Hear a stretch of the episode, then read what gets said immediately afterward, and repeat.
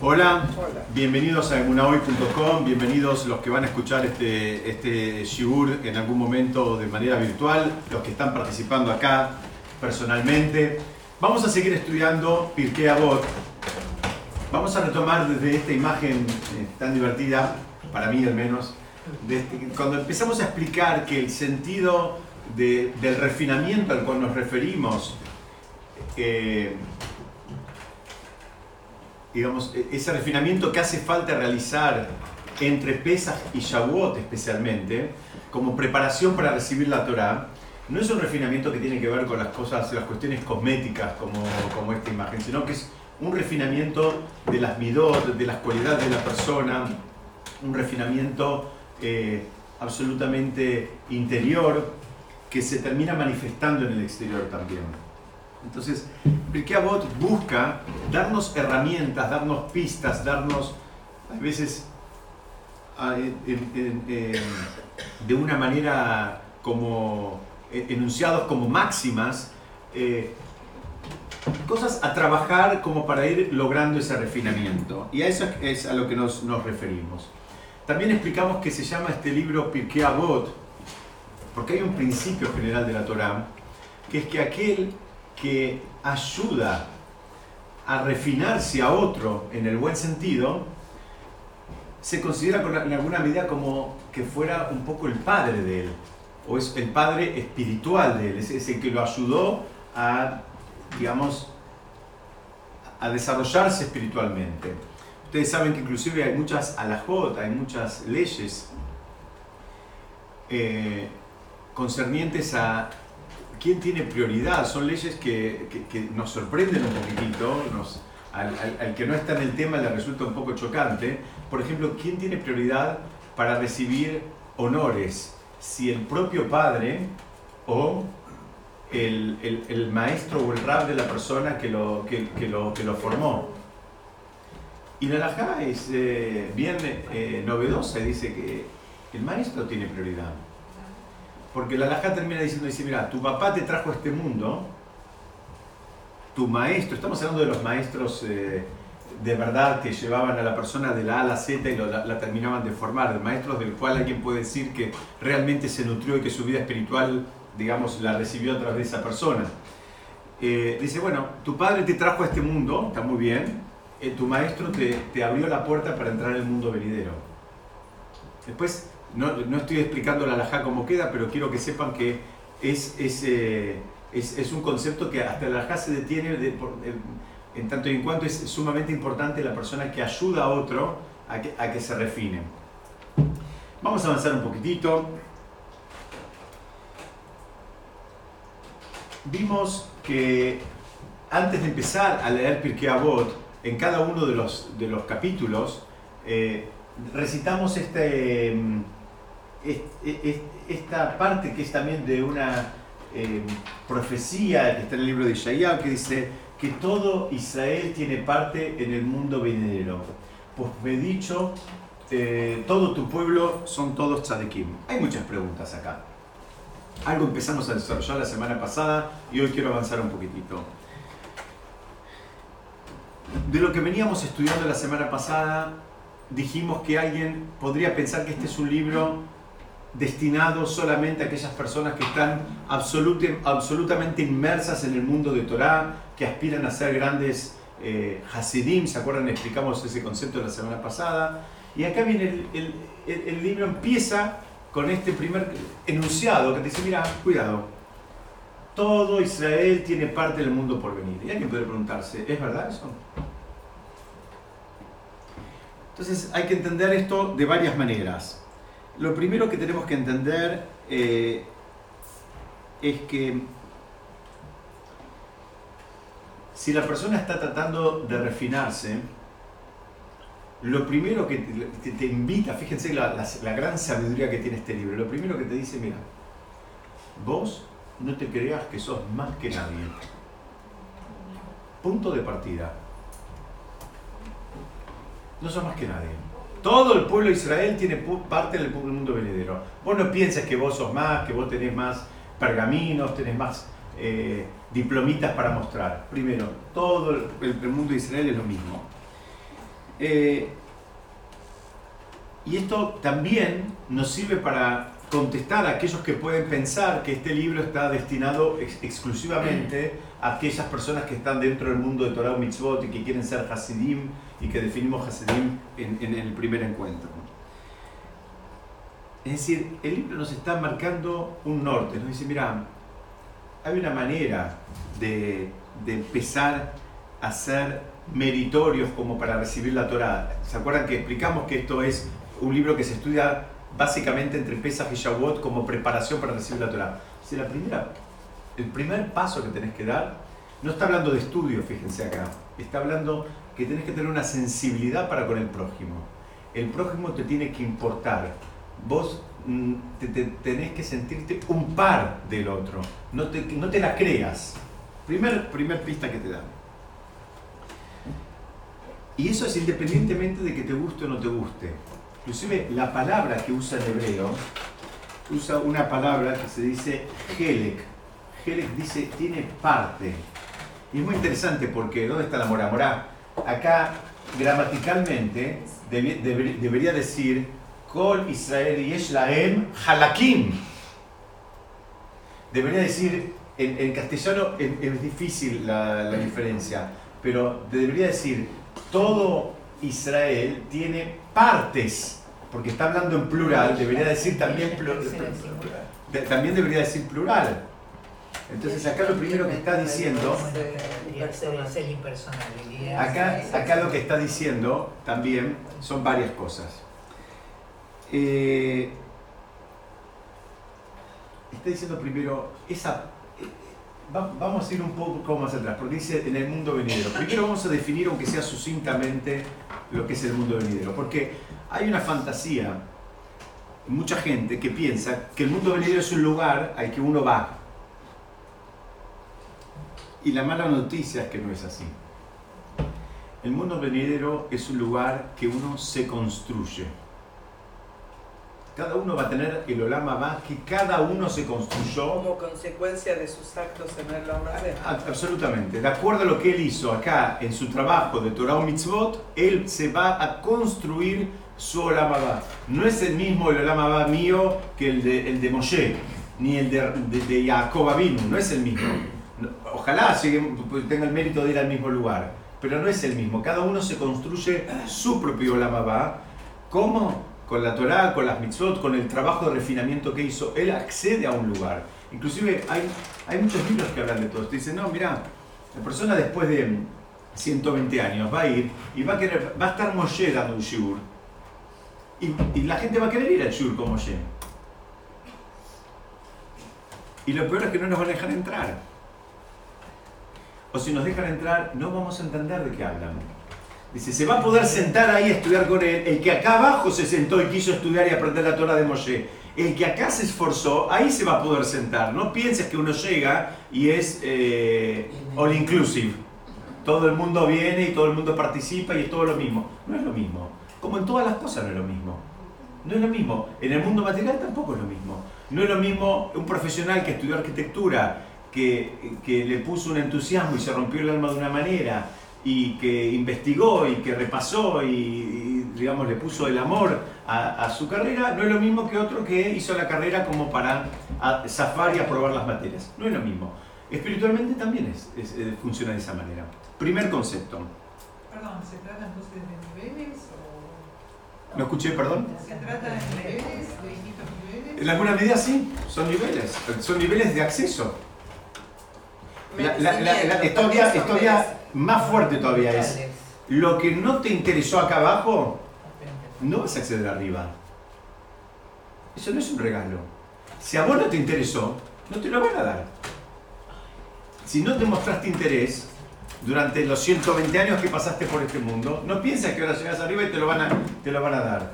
Distinto es que si demostraste interés, aunque no llegaste a entenderlo y demás, pero demostraste que le ponías garra y esfuerzo, eso es otra cosa. Pero si nunca te importó, ¿se acuerdan el primer principio básico que lo repetimos casi en todos los encuentros? Es que no hay imposición. En, temas espirituales no hay imposición. A nadie le van a dar nada que él no quiera. Nadie va a entender algo que él no quiere entender. No hay imposición, no hay manera. Sí, Mariana.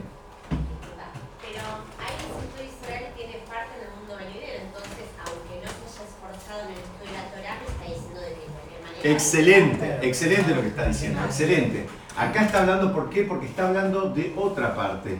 Está hablando acá, eh, muy bien, acá me están preguntando, repito, para que salga la grabación. Acá habla de todo Israel tiene parte del mundo venidero. Entonces esto en alguna medida parece que contradice lo que yo vengo hablando. Sí, no, mira, acá hay dos. distintas partes. Muy bien, hay dos, hay dos lecturas o dos sentidos del mundo venidero.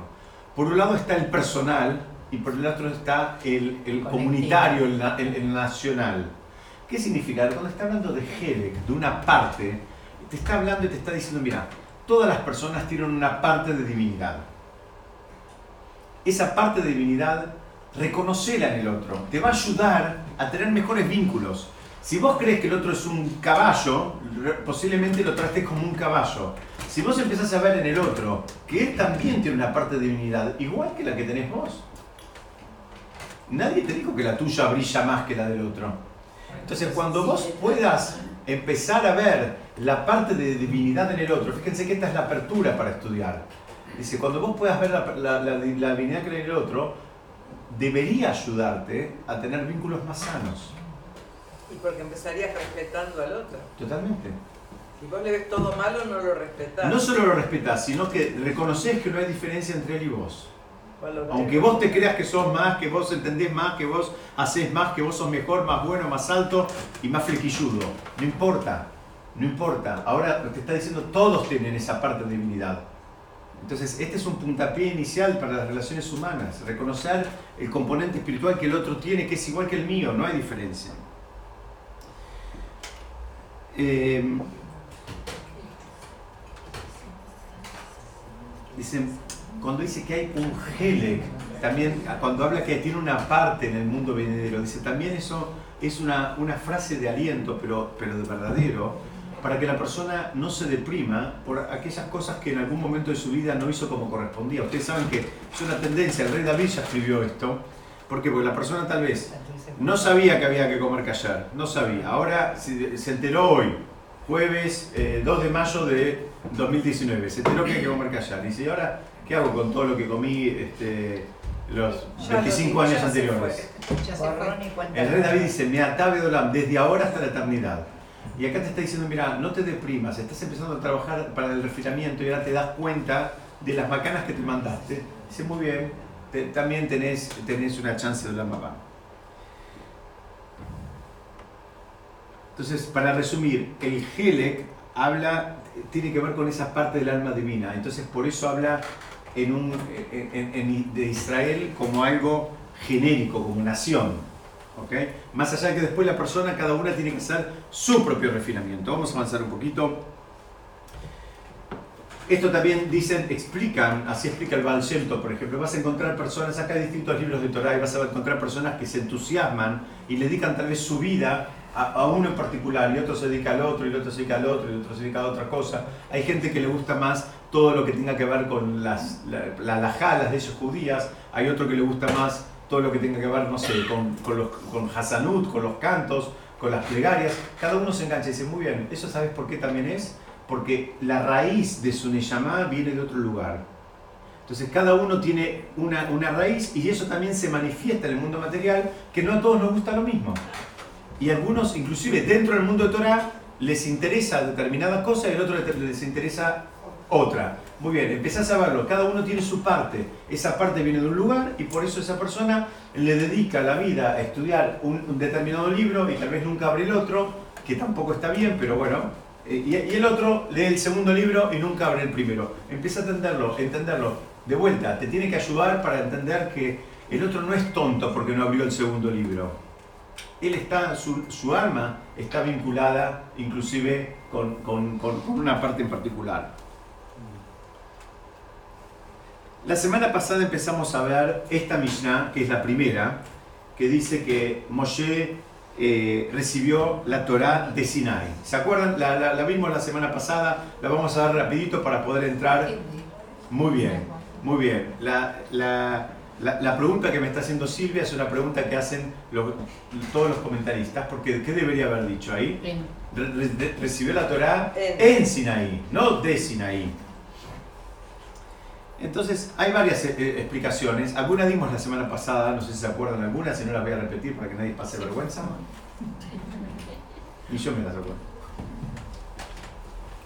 Hay varias explicaciones. Una explicación tiene que ver con, por ejemplo, con el alumno perceptivo. Hay distintos tipos de alumnos. Hay distintas formas que la persona se aproxima a una realidad. Hay personas que captan las cosas eh, casi al instante, que no necesitan muchas explicaciones, necesitan muchos ejemplos. Miran un poquito el panorama y enseguida lo perciben y lo entienden. Dice, Moshe recibió la Torá de Sinaí. ¿Qué significa? Cuando él llegó a Sinai, llegó a la montaña, ya entendía de qué se estaba hablando, ya percibía ese, ese código y ya lo hizo propio. Esa es una explicación. Hay otras explicaciones que ahora vamos a ir viendo, pero déjenme ver. Bueno, mi Sinaí no se puede traducir también en Sinaí. No. ¿Cómo- ¿Y cómo sería mi Be, en- Be Sinai. Be Sinai tendría que haber sido. Él recibió la Torah en Sinai, sería Be Sinai. Acá dice que la recibió de Sinai. De Sinai, otra explicación que empezamos a ver la semana pasada tenía que ver con la humildad. La- la- el, el monte Sinaí, que ahora lo vamos a, a- a mostrar, el que la tradición trae que es, es un, un monte bajo. No es un monte alto, inclusive alrededor de él hay otras montañas más altas. Moshe recibió la Torah de Sinai, que significa a partir de su humildad. Los sabios reconocen la humildad un prerequisito como para poder recibir la Torah. No hay manera que una persona orgullosa, digamos, al mismo tiempo sea una persona espiritualmente elevada.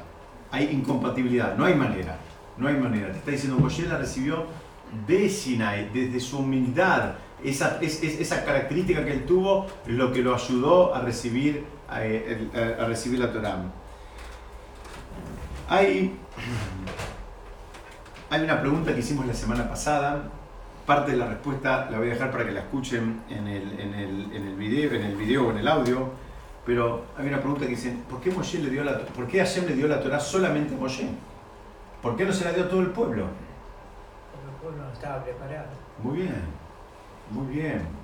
Explicamos un concepto la semana pasada, que, bueno, acá tenemos al monte Sinai, este, que también la palabra mi Sinai, de Sinai, la mem, representa el número 40.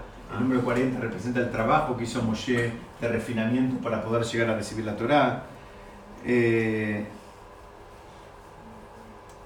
hay otra idea que dice que Hashem recibió la Torá.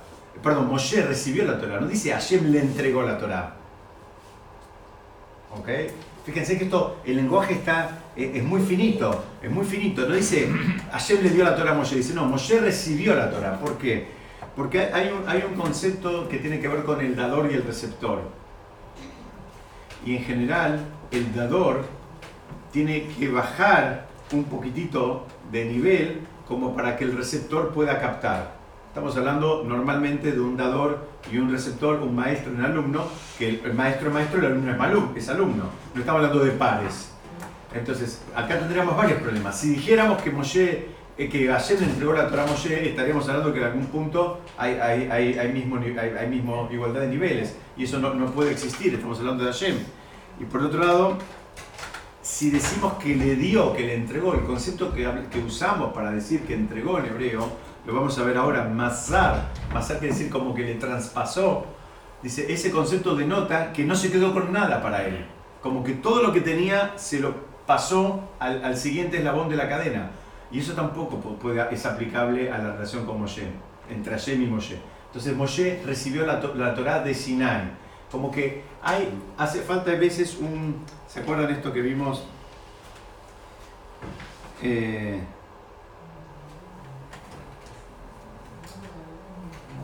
Lo vimos para tratar de explicar por qué hizo falta que Moshe suba a la montaña. Porque, porque podríamos preguntar por qué no bajó Hashem hasta la tierra. O por qué no subió Hashem al, eh, Moshe al, al Shamaim, por qué no subió al cielo directamente. ¿Por qué la tuvo que recibir en, esta, eh, eh, en este terreno neutral, si se quiere? No era ni el cielo ni la tierra, en una montaña, y una montaña baja. ¿Por qué? Esa era la pregunta. Entonces, para explicar eso, explicamos que si tenemos una, una este, mm, usina nuclear, esa es una usina nuclear en, en- en Alemania, y vengo yo y conecto eh, mi batidora directamente ahí, ¿qué va a pasar? Se funde. Se funde en el momento, ¿por qué? Porque no puede recibir. Muy bien. el concepto espiritual es que hace falta, para recibir hace falta un transformador, hace falta algo que reciba una potencia mayor y pueda nivelar de acuerdo al receptor. Sí, Una pregunta, ¿es el único lugar en la Torah que dice que recibió la Torah de Sinai? ¿O hay algún otro? no, ¿es algo habitual de escuchar eso? De Sí, Moshe ese- recibió de Sinai? sí, esa es la Mishnah. Dice así Sí, siempre. así está escrito, sí. Ah, en la Torah directamente, no, no me acuerdo, no, no, no creo que esté, no, puede, puede haber, no, la ser. dice que subió al monte Sinai y recibió la Torah. Mm. Pero acá cuando los sabios te quieren explicar, los que nos están enseñando es cómo se recibe la Torah. Todo esto es una preparación para, para Shavuot. ¿Cómo se recibe? Mira, Moshe la recibió, ¿sabes qué? La recibió primero porque él se refinó. Él fue, entendió que necesitaba un intermediario. Él no fue de la A a la Z. Buscó algo en el medio que lo ayude a poder recibirla. Y en este caso era él mismo también. Moshe eh, funcionó como un intermediario entre Dios y el pueblo porque él sube, recibe la Torah y después la puede pasar. Es decir, explican que Moshe podría haber subido al cielo, porque él tenía un nivel de refinamiento que él podía. El problema es que después no iba a poder pasar. Entonces, siempre cuando conectás niveles, necesitas un intermediario que pueda conectarse de una manera armónica con el que está más arriba y con el que está más abajo. Y esto es un principio espiritual aplicable en, todo, en toda la realidad. Siempre hace falta algo que conecte un mundo con el otro o un nivel con el otro. Inclusive en el mundo empresario van a encontrar lo mismo, necesitas una, una conexión. Bueno, no, no puedes tener la, la gerencia general y el cadete. A veces tenés un mando medio que conecta. Esa sería la manera armónica, que cada uno entiende y tiene un- una capacidad de, digamos, de llegada a, necesitas alguien que tenga una capacidad de llegada a los dos ámbitos. Y esto es lo que pasó con Moshe. Y hasta acá habíamos llegado con una pregunta que hicimos la semana pasada, donde teníamos una vaquita y su eh, cría. Una pregunta, en realidad es una frase famosa que trae el Talmud, yo la convierto en una pregunta para ustedes, los que saben la respuesta no la contesten, pero la pregunta es, ¿quién quiere más? ¿La, va- la vaca dar leche o el ternero mamar? La vaca dar leche. Piensen. No, ya no podemos contestar, ya sabíamos. Por eso, los que ya saben no contesten, estoy pidiendo a los demás para que aprovechen. Piensen, ¿quién quiere más? El Talmud termina diciendo, la vaca quiere dar más leche que la que el ternero quiere mamar. ¿Qué significa? El que está arriba, en este caso es Hashem, o en el o Moshe si quieren, él quiere más pasar la Torah que, más que lo que los alumnos quieren aprender. Este es un concepto que tenemos que tener en claro. Cuando nos encontramos con eh, maestros honestos, ¿no? Eh, eso es una clave para que, que- que- el principio es que no se quede con nada. El maestro que quiere retasear la información para él quedarse en un círculo este, exclusivo donde domine y demás, de eso no estamos hablando. Estamos hablando acá de, de- de gente que está haciendo las cosas lo que llaman en hebreo Leshem Shamaim. Leshem Shamaim quiere decir en aras del cielo, que lo hace eh, con las intenciones más puras posibles. Si hay intenciones puras, eh, al maestro le encantaría tener eh, la posibilidad de, de pasar en un pendrive el conocimiento a sus alumnos. Es- esa es la idea. Y explican que con la Anshei Knesset Agdolá, con los sabios de la Magna Asamblea, se terminó este traspaso de igual a igual.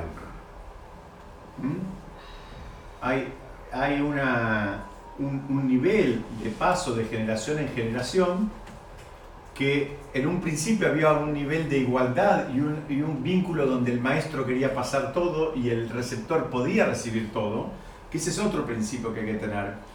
Y explican especialmente lo que tiene que ver con Hashem, eh, y Moshe y Hashem. Dice, Moshe recibió la Torah. Vuelvo a la pregunta que hice antes, ¿por qué no dice que Hashem se la dio? Ya dimos algunas explicaciones, voy a dar una más. Explican que Hashem es como una, una luz muy potente que emana todo el tiempo. Está emanando todo el tiempo. Es una luz que emana todo el tiempo. Ahora, ¿cuál es la diferencia? La diferencia es quién se conecta para recibirla. Hay quien se conecta a los 12 años, por Hashem, hay quien se conecta a los 50 años. El que se conecta a los 50 dice, ay, yo no sabe, bueno, ahora que sabe, la luz está, eh, siempre estuvo disponible, siempre está y va a seguir estando disponible. El tema es lo que, cómo uno se conecta, cuándo uno se conecta. Entonces dice, Moshe fue y recibió esa luz. Él también hizo su trabajo como para recibir esa luz. Vamos a ver ahora hasta, hasta, ahí habíamos llegado la semana pasada. Yo hice un pequeño resumen, hay una parte que no la vi. Insisto, por favor, los que, los que tengan chances después, escuchen o vean eh, la, la, grabación de la primera clase. ¿Qué les dicen? Eh, ¿Cuál es el enunciado? Dicen, como que dan tres recomendaciones. Dicen, ser prudentes en el juicio, formar muchos alumnos y levantar levantad un cerco en torno a la Torah. Estas son las, tres grandes enunciados con las cuales termina la primera Mishnah.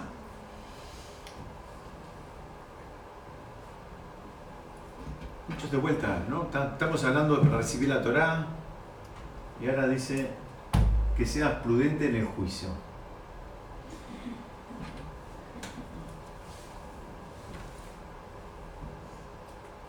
Lo que está diciendo acá es que no te apresures a juzgar.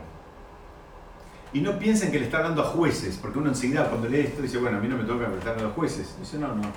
Está hablando a todas las personas.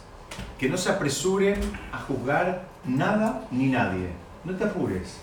¿Por qué? Porque hay un principio, es que no sabemos toda la historia. ¿no? Si yo vengo y les muestro a este muchacho, que se peleó con la novia la semana pasada, y vos lo ves así, y podés pensar que bueno, se fue unos días a la costa y que la está pasando bien y está charlando con otra señorita. Vos no sabés, vos lo ves ahí, vos no sabés qué pasa con él. O podés pensar que está triste.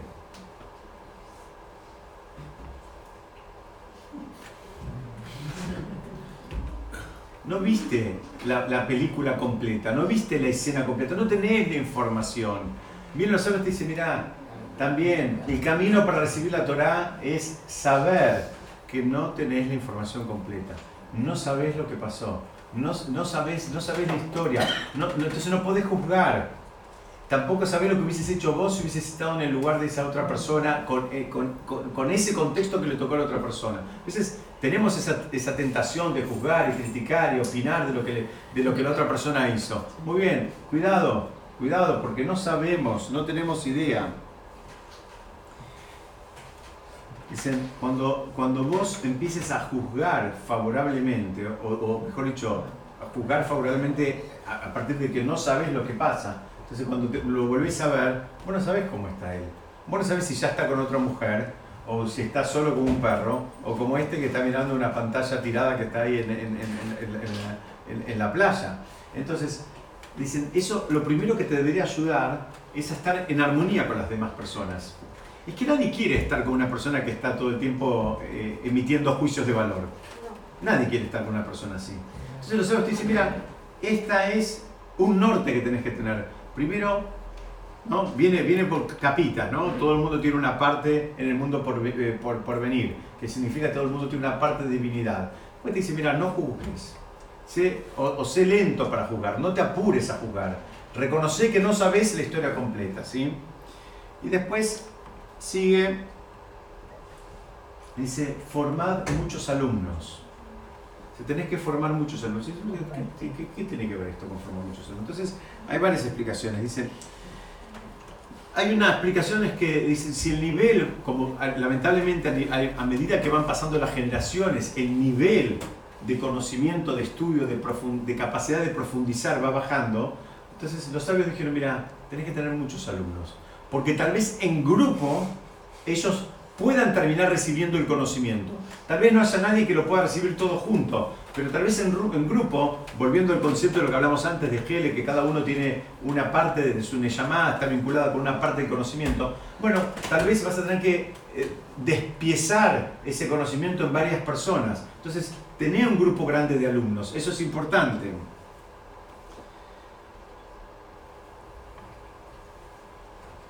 La palabra que usa para decir formad muchos alumnos, en hebreo se dice e- emidu, que tiene que ver con como que pongas de pie. No dice que, ten- que tengas muchos alumnos, habla, ni siquiera habla de formar en, en una, en un concepto de, en hebreo se dice de jinuj, de enseñar, o de, o de, o- o de lelamed, no dice que le enseñes a muchos, dice e emidu. E emidu quiere decir que los pongas de pie, levantalos muy bien. El, el maestro de Torah tiene que buscar que su alumno pueda alcanzar un nivel de independencia, que él pueda ponerse de pie por sí solo, no que dependa absolutamente del maestro para cada decisión o para cada cosa que tiene que tomar, para, para cada perdón, para cada decisión que tenga que tomar, sino que la idea es que pueda formar alumnos, pero que ellos en, en sí mismos sean autosuficientes y que a su vez puedan formar a otros. Y después dice, levantad un cerco en torno a la Torah. Entonces acá dice, ¿qué significa levantar un cerco en torno a la Torah? Muchos, muchas, ustedes saben que tenemos un montón de mitzvot hoy en día que no son de la Torah, que sino que son de los sabios que hicieron un cerco para que uno no llegue a, por ejemplo, transgredir una prohibición que sí es de la Torah. Entonces, los, los sabios tomaron esto con, digamos, con seriedad e hicieron un montón de cercos. ¿Por qué? Porque entendieron que hay cosas que la persona va a terminar eh, transgrediendo, va a terminar tropezando. Por ejemplo, eh, hay los sabios levantaron que, por ejemplo, un hombre soltero, o por ejemplo, hay, leyes de que no puede estar con, eh, digamos, eh, con... la, la, la, la, que les quería contar es que, por ejemplo, no puede, eh, no sé, estar, enseñar a un grupo de chicas solteras universitarias. Porque la idea es esa, la idea es que, eh, eh, eh, la, idea es que él puede, que él puede terminar, justamente, lo está cuidando. Él tiene que elegir a una, pero si va a en un ambiente donde él está, digamos, eh, a, a- a disposición, puede terminar pisando el palito. Entonces, el concepto, el concepto cuál es? Hay muchas cosas que los sabios hicieron, mira, cuidado, no te metas acá. Porque ellos ya saben, ya fueron y vinieron. Y no pienses que vos sos más vivo que el otro. No te metas en ese terreno porque muchos entraron y no salieron bien. No salieron bien parados. Tal vez se divirtieron un poco en el camino, pero no salieron bien parados. Entonces la Lajá viene y te dice, mira, cuidado, hace un cerco. Dicen que este concepto de cerco no solo va en ese, en ese sentido. Dice que Pero también... es sobre pro- proteger, hacer un cerco. Sí, es absolutamente... uno Para a que un no se caigan. No hagas esto porque te va- Eh, bueno. Tiene que experimentar. Si vos le, le haces un cerco, no crece la persona. Depende. Muy bien, saca la baranda del balcón de tu casa. Claro, Sacala, de que experimente a ver qué tal es la caída libre. No le pones la red en Es lo mismo. Hay, lo que pasa que en la caída libre espiritual, lo hice a propósito este ejemplo, porque la verdad me ayuda un montón lo que me preguntaste. Lo que pasa es que solemos pensar que la caída libre espiritual no existe, no tiene impacto. Y la caída libre espiritual es mucho más dura que la material, porque la material por lo menos tenemos registro, la otra no tenemos registro. No pasó nada, pensamos. Y se hizo bolsa a la vida. Y todos nosotros tenemos en esta sala conocidos que por la caída libre espiritual se hicieron pedazos la vida, de la A a la Z.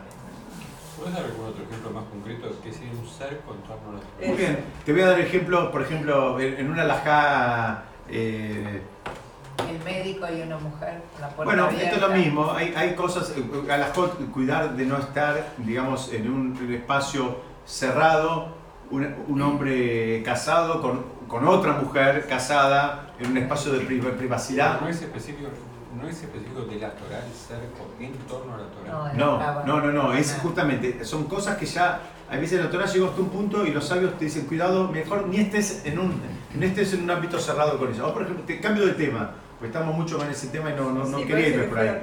Cambio de tema, por ejemplo, una cosa mucho más mundana. Andar en bicicleta en Shabbat, ¿se puede o no se puede? La alajá es que no se puede. ¿Por qué no se puede? Eh, voy para atrás. Se podría.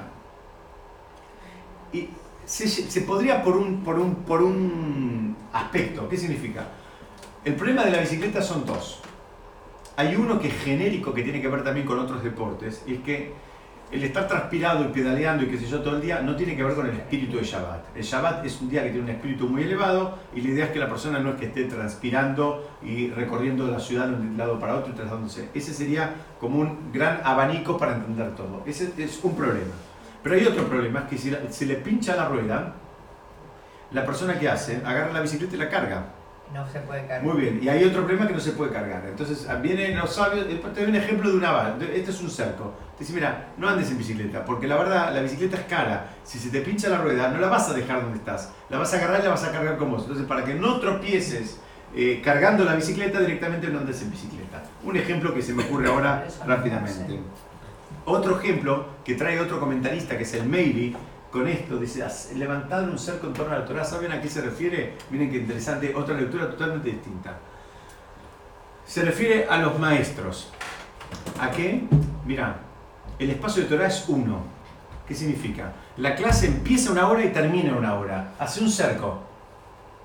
No la estires, flaco, no la estires. Es, tiene que tener un límite. La gente tiene que saber que entra una hora y sale una hora. No puede ser que se vaya a la hora que, a la hora que quiera.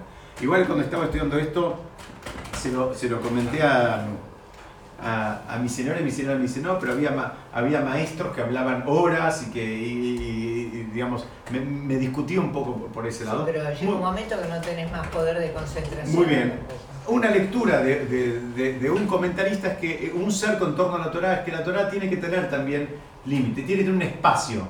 Eso para todo, tiene que tener un espacio para que uno se lo asigne y diga, bueno, tantos días, tantas horas por semana voy, estudio, la, estudio Torah, entro en ese espacio, pero también tiene que ser un espacio que eh, eh, tiene que tener una limitación para que también sea más fácil entrar, porque si no, cuando uno sabe que empieza y no sabe que la termina, después dice, bueno, ¿sabes qué? No voy porque, porque estoy cansado y si de esto no sé cuándo termina, me quedo en mi casa. Sí, Patricia.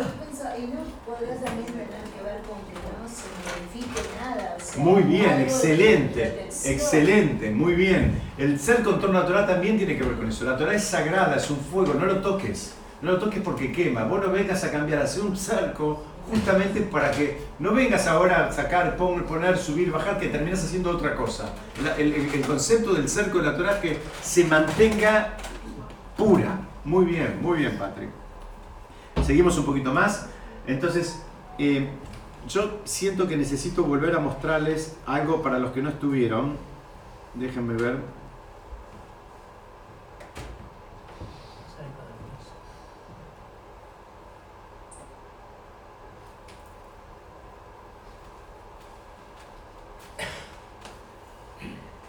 No, esto no, perdón.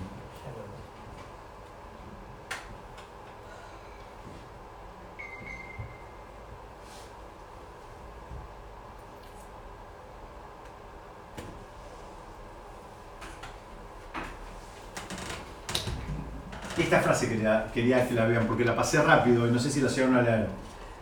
Entonces, acá está la, cadena de transmisión. Moshe recibió la Torah de Sinai y la transmitió a Yoshua. Yoshua a los ancianos, los ancianos a los profetas y los profetas la transmitieron a los miembros de la gran asamblea. Fíjense que acá habla de recepción en Moshe, Después habla de transmisión. De Yoshua a los ancianos no pone verbo. Podemos apoyarnos en el verbo continuo, pero también está hablando que hay una cadena, eso es lo que lo, dije hace unos minutos, hubo una cadena donde había cierta igualdad entre el receptor y el, y el, y el, y el dador o el emisor, que se rompe acá. Dice, y los profetas transmitieron a los miembros de la gran asamblea ahí se, termina, de, digamos, de haber una e, equiparación en los niveles. Y fíjense, acá viene la frase que vimos ahora rápidamente, pero dice, estos, o sea, los miembros de la Gran Asamblea dijeron tres cosas. Ser prudentes en el juicio, que es lo que estudiamos, esto de no apresurarse, no, no, no sacar conclusiones, eh, digamos, cuando no tenemos la información completa, dar el beneficio de la duda, ser pacientes. Dice, formad muchos alumnos, y fíjense la palabra que dice eh, en hebreo, dice E- Emidu, E- emidu quiere decir, como explicamos, una mud es una columna. Levantar como una columna, algo que esté firme. Muchos alumnos y también un cerco de que hagas un cerco en torno a la Torah con todas las explicaciones que dimos. Entonces, hasta acá, hoy explicamos esta Mishnah que habíamos empezado a estudiar la semana pasada y vamos, a- si me permiten, vamos a pasar a la segunda Mishnah para, porque están muy concatenadas. Entonces vamos a tratar de La estudiar. gran asamblea Sí, son los 120. sí. Bueno, es la que se eligió en el Estado de Israel ayer. Muy bien. Juraron ayer. Muy bien. 119 sobre 120. Los diputados de la Knesset son 120. Bueno, pero no es lo mismo, ¿eh? Esta- Bueno. no, no. Eso, no, no, no. No, no, no. Esto, vos estás hablando de los congresistas y estos eran sabios de la Parlamento, bueno, pero por algo eligieron el número 120. Seguramente tiene que ver con eso. Vamos a ver entonces ahora la, la segunda Mishnah.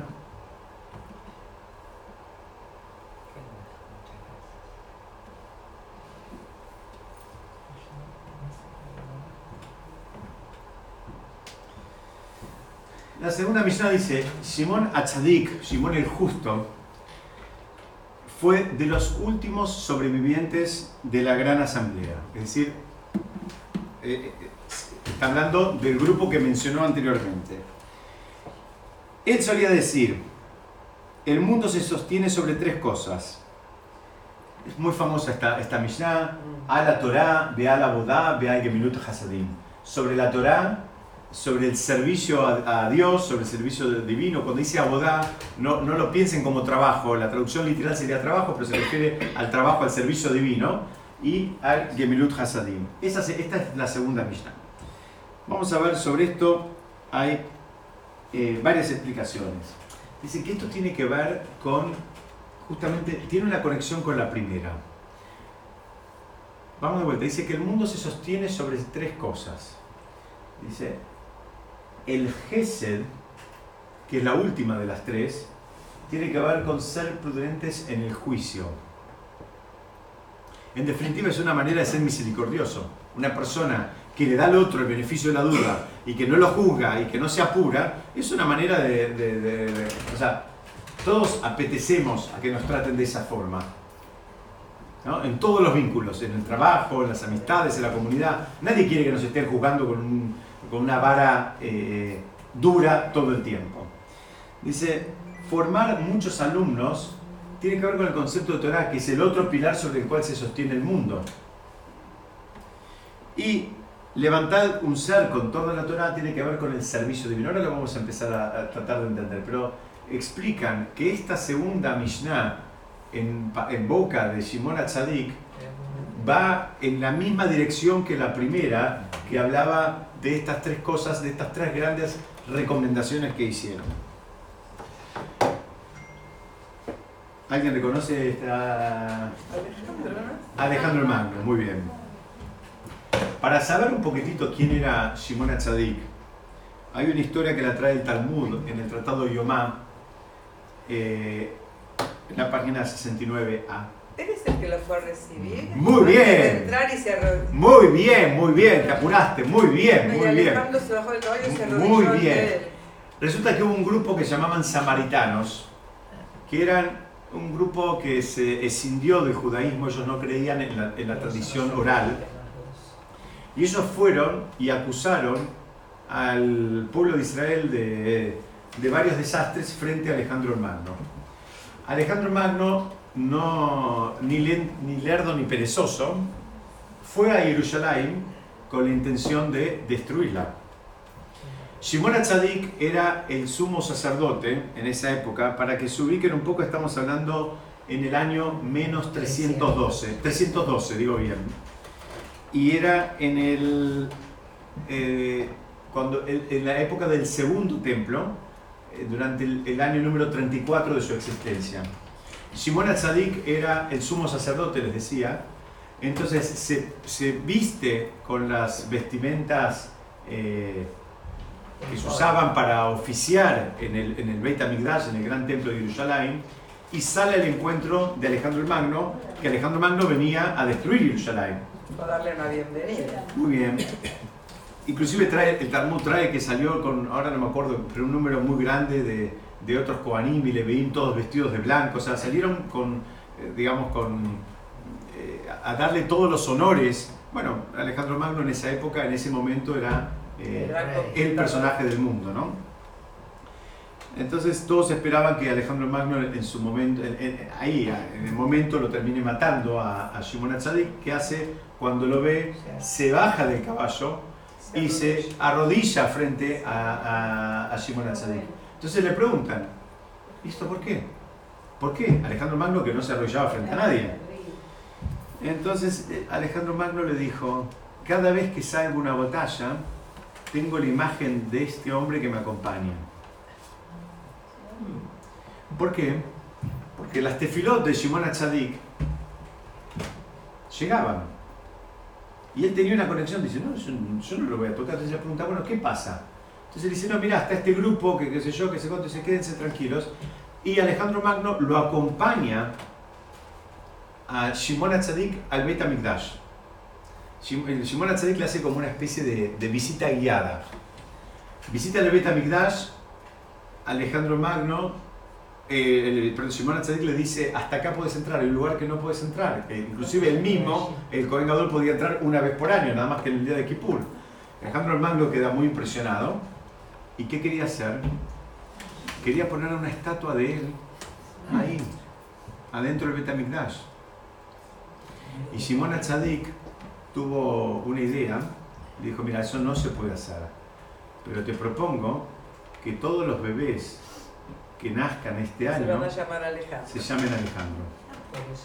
Y fíjense que hay una tradición muy grande en chicos que se llaman Alejandro, especialmente descendientes de, por ejemplo, de, de- de Grecia, de Turquía y demás, porque como ya había un abuelo que se llamaba Alejandro, los que mantuvieron esa relación de llamar a sus nietos, eh, eh, igual que, que a, que a los, que a los abuelos, ahora tenemos muchos Alejandros en la comunidad. Los Y, europeos. Claro, bueno, vienen, vienen, eh, eran los que vivían en Israel, en Grecia, eh, todos los de Rodas, ahí es muy común en, en esos lugares porque Alejandro, ese había sido un pacto que había hecho Shimon HaTzadik. Esto para que ustedes vean quién era, quién era Shimon HaTzadik, solamente una pequeña idea, es el concepto de la tefilá de un tzadik que, digamos, eh, acompaña al, Un gran estratega también. en este caso a- a- al, mismo, al mismo Alejandro. Entonces, sigamos.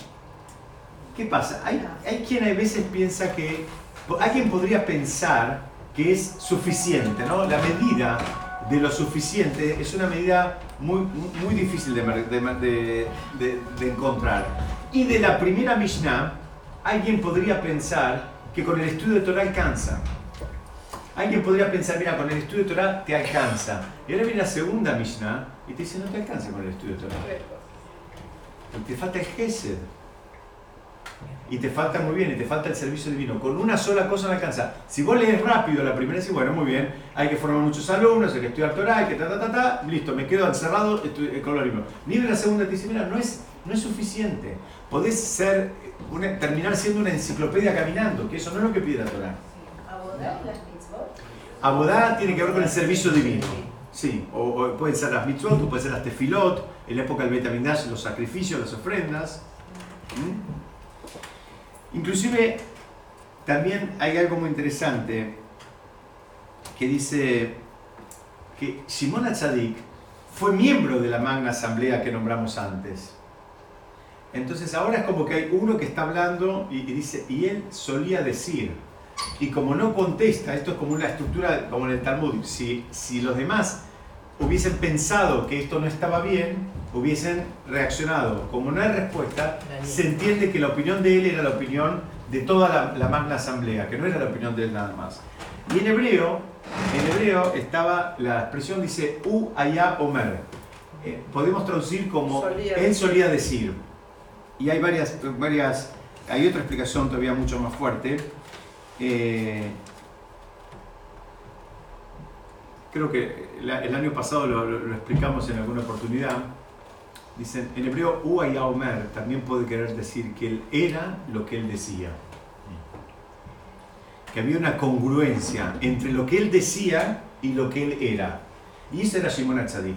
Es una persona que lo que él, porque muchas veces nos cuesta encontrar en nosotros mismos y en las demás personas congruencia entre lo que decimos y lo que hacemos. A veces cuando no nos resulta tan cómodo o no estamos tan eh, confortables con lo que solíamos decir, ahora lo podemos torcer un poco para justificar nuestras de- debilidades. Viene y dice, mira, él era lo que él decía. Esa es una explicación.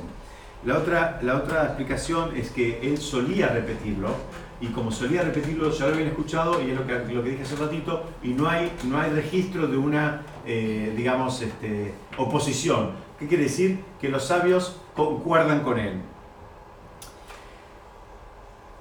Hay una Gemara en el Tratado Kedushim que dice que el estudio de Torah que lleva a la acción, ese es el, que, el apetecible. Es decir, de vuelta, la Torah nos debería servir para ser mejores personas y para terminar haciendo cosas, no pensando cosas, terminar haciéndolas. Si vos querés ser una mejor persona y eso significa, en un caso, llamar a una amiga que está pasando un momento, no es pensar en tu amiga, es llamarla a tu amiga.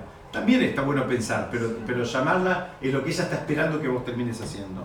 Entonces eh, explican que antes de la entrega de la Torah, porque dice, si el mundo se para sobre tres cosas, la Torah, los, la- los actos de Gesed y el servicio divino. Dice, muy bien, ¿y cómo se sostenía el mundo cuando no habían entregado la Torah, que fueron los primeros 2000 años de la creación? Ya hay respuesta para eso. Dice, el mundo se sostenía con los actos de Gesed.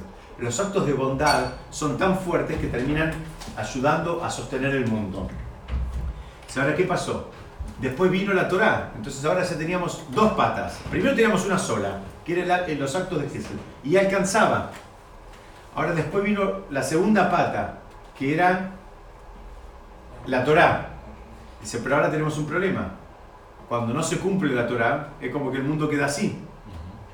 Entonces hizo falta que venga la tercera pata, lo estoy explicando rápidamente, hizo falta que venga la tercera pata, que fue el, el, Mishkan primero después el Bet Mikdash, que es para corregir los desvíos de la observancia de la Torah. Las ofrendas muchas veces servían como para expiación por los desvíos que se habían producido en la observancia de Torah. Entonces, fíjense que acá dice en presente, sobre tres cosas el mundo separa, Omed, no dice amar o yamod, habla Es una pres- verdad histórica, es algo que constante. muy bien, muy bien. No solo eso, sino también le explican que hay un momento en el mundo, que, un momento de la historia que el mundo se paró sobre una cosa, hubo un momento en la historia que el mundo se paró sobre dos cosas, pero ahora se para sobre tres. Ahora necesitamos las tres. Denme tres minutos más y yo enseguida los dejo. Hay un concepto del mundo. Dice, el mundo se para sobre tres cosas. Hay un concepto del mundo que quiero compartirlo con ustedes. Dicen, hay lo que llaman en hebreo un olam over y un olam omed. Dice, hay un mundo que pasa y hay un mundo que se queda, que, que, que- que- se, se establece, que queda firme. Y dicen, las cosas del, del mundo material, mismo que eh, las podamos disfrutar mucho, en definitiva, pasan. ¿No? Si yo a esta hora, perdónenme,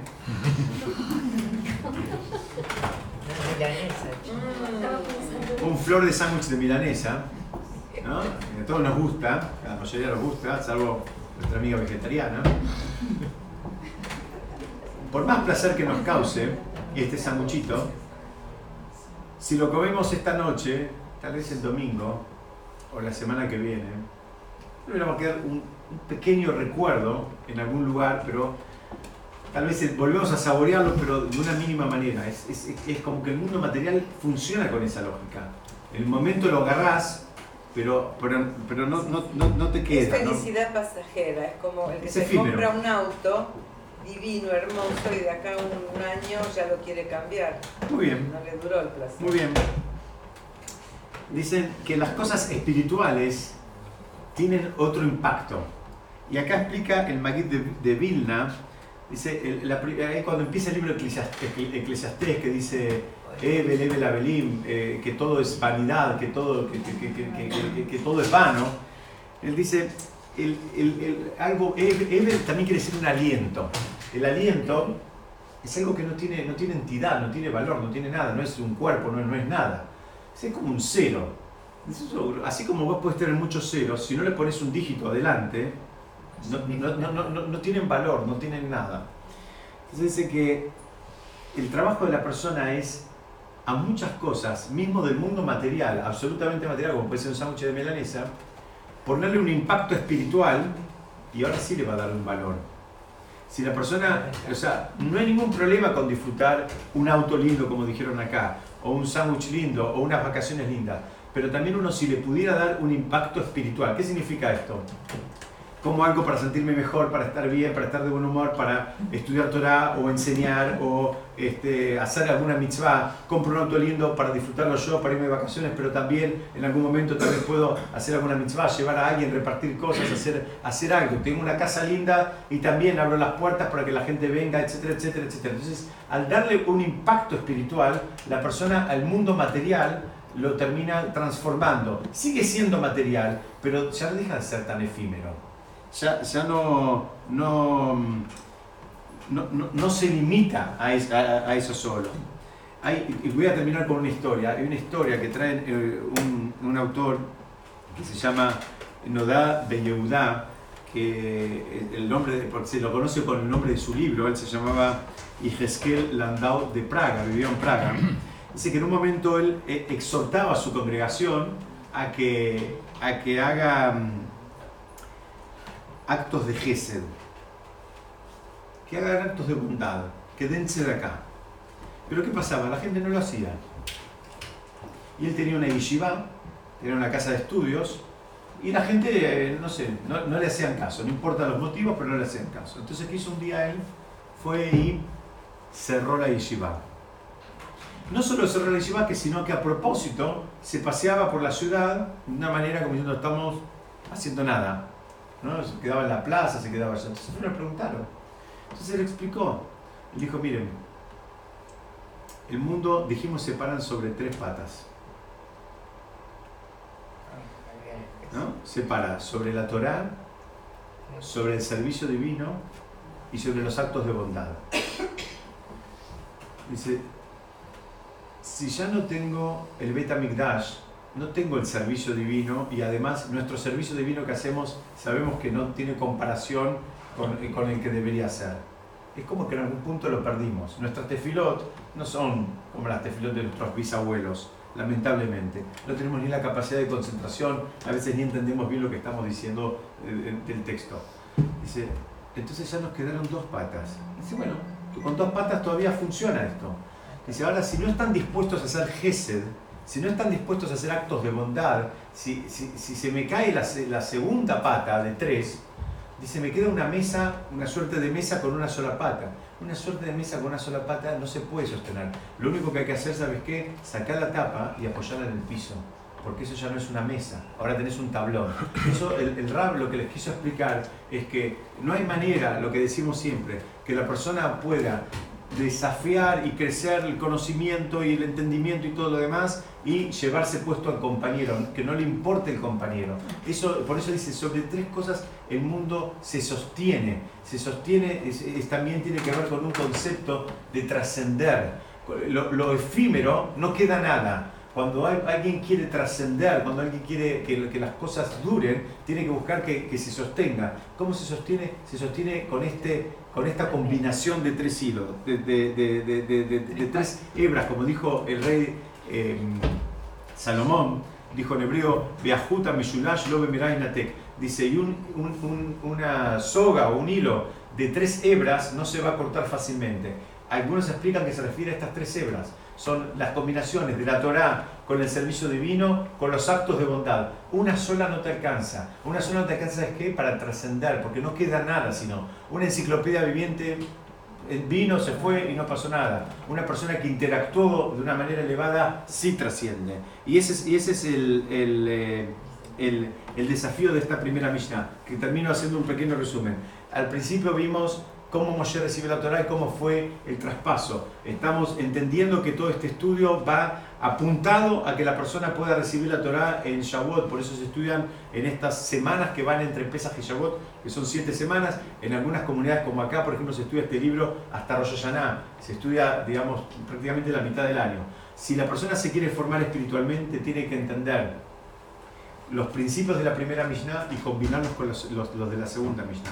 La Torah sola de la cual habla la primera Mishnah no alcanza. Tiene que poder combinarlos con, con el servicio divino y con los actos de bondad y de esa manera ahí sí va a cumplirse el enunciado de esta segunda que dice el mundo se sostiene. El mundo se sostiene quiere decir para y deja de ser pasajero, deja de ser transitorio, deja de pasar así como si fuera alguien nació, alguien vivió, alguien murió y ya no quedó nada. La persona que busca y quiere trascender en esta imagen que busqué, no sé si se ve, ahí hay como un, Un árbol. un árbol con una, con, una, con una imagen de una persona y las hojas del otoño, que habitualmente es algo que podríamos pensar que se van y no vuelven, dice, bueno, el- acá la millonada te enseña, hay una manera de trascender. Y la manera de trascender no pienses que tiene que ver con lo intelectual y con el grado de conocimiento que desarrollaste, no pienses que tiene que ver exclusivamente con eso, sino con qué es lo que hiciste con ese grado de conocimiento que, que- que alcanzaste y cómo lo, lo usaste para interactuar con las demás personas. Vamos a seguir estudiando la semana que viene. Muchas gracias a todos.